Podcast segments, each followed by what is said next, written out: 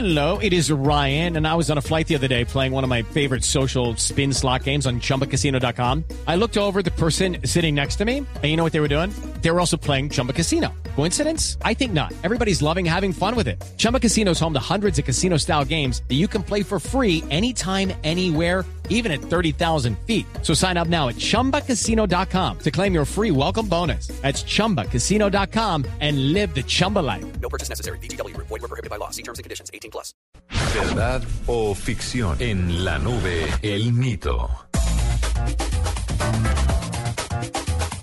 El mito hoy en la nube es el de los niños, el de los niños que se sientan demasiado tiempo frente a un televisor a jugar Xbox, a jugar Wii o a tener interacción con todo este tipo de videojuegos. Por eso tenemos a Luis Guillermo Izaza, médico oftalmólogo, especialista en cirugía retractiva, que nos va a aclarar este mito. Doctor Luis Guillermo, bienvenido a la nube. Cuéntenos un poquito acerca de este mito. ¿Es o no es así? No, la verdad es que no es verdad. El hecho de estar expuesto a de computador o Wii o Xbox o cosas de estas no daña para nada los ojos. Lo que pasa es que al ponerse mucho tiempo pantallas hay un mal parpadeo. La gente no hace pausas y los niños se quedan viendo con los ojos abiertos muy expuestos mucho tiempo. Y eso genera una resequedad ocular y una irritación en la córnea y en la conjuntiva. Entonces, más que daño, es una lesión que se produce por no parpadeo y por exposición. Entonces, se lleva eh, la secuencia de los ojos rojos, del ardor, de la fotofobia, del cansancio, pero es más por exposición a la superficie ocular y no por un daño de las pantallas hacia el ojo. Entonces, en este orden de ideas, doctor, ¿qué hay que hacer para que a los niños no se les resequen los ojos y no tengan todas estas consecuencias por